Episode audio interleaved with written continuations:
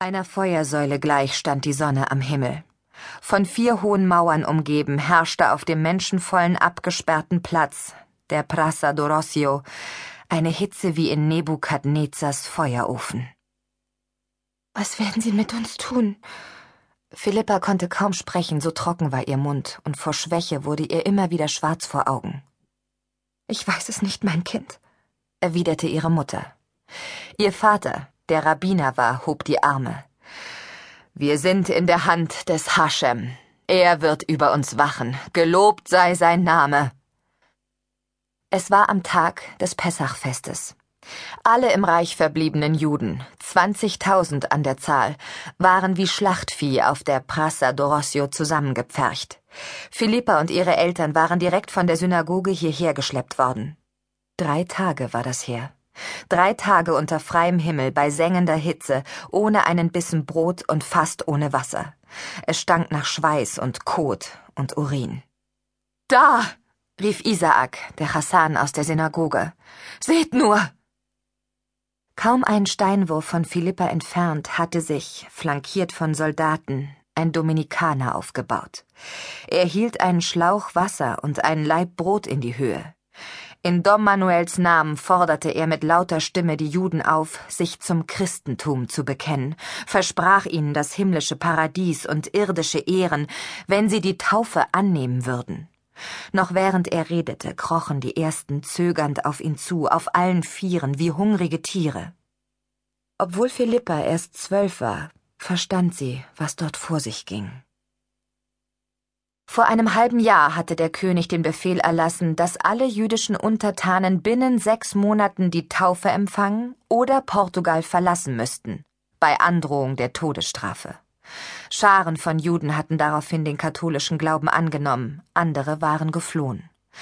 Zwanzigtausend aber waren geblieben, um sowohl ihrer Heimat als auch ihrem Glauben treu zu bleiben. Jetzt war die Frist verstrichen und Hunger und Durst sollte sie zwingen, ihrem Gott abzuschwören. Jedem, der sich taufen lässt, rief der Dominikaner, gewährt Dom Manuel die Rückkehr in seine alten Rechte. Wer aber Christus sein Herz verschließt, der ist fortan ein Sklave des Königs, mit dem Dom Manuel verfahren wird, wie es seiner königlichen Majestät beliebt.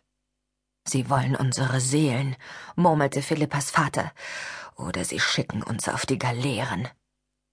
Immer mehr Juden scharten sich um den Mönch. Winselnd verlangten sie die Taufe, reckten die Arme in die Höhe nach den Brotleiben und Wasserschläuchen, von denen die Soldaten all jenen zu essen und zu trinken gaben, die sich zu Jesus Christus bekannten. Philippa drehte sich zu ihrem Vater um. Bitte, flüsterte sie, Sie geben uns Wasser und Brot. Willst du deine Seele um ein Stück Brot und einen Schluck Wasser verkaufen? Sieh nur, wie sie kriechen im Staub. Ihr Vater hatte Tränen in den Augen, und seine Lippen zitterten. So sehr schmerzte es ihn, ihr die Bitte zu verwehren. Um ihren Blick nicht länger ertragen zu müssen, verhüllte er sein Gesicht mit dem Mantel. Die Mutter erkannte Philippas Not. Ist die Berührung mit ein paar Tropfen Weihwasser wirklich dieses Elend wert?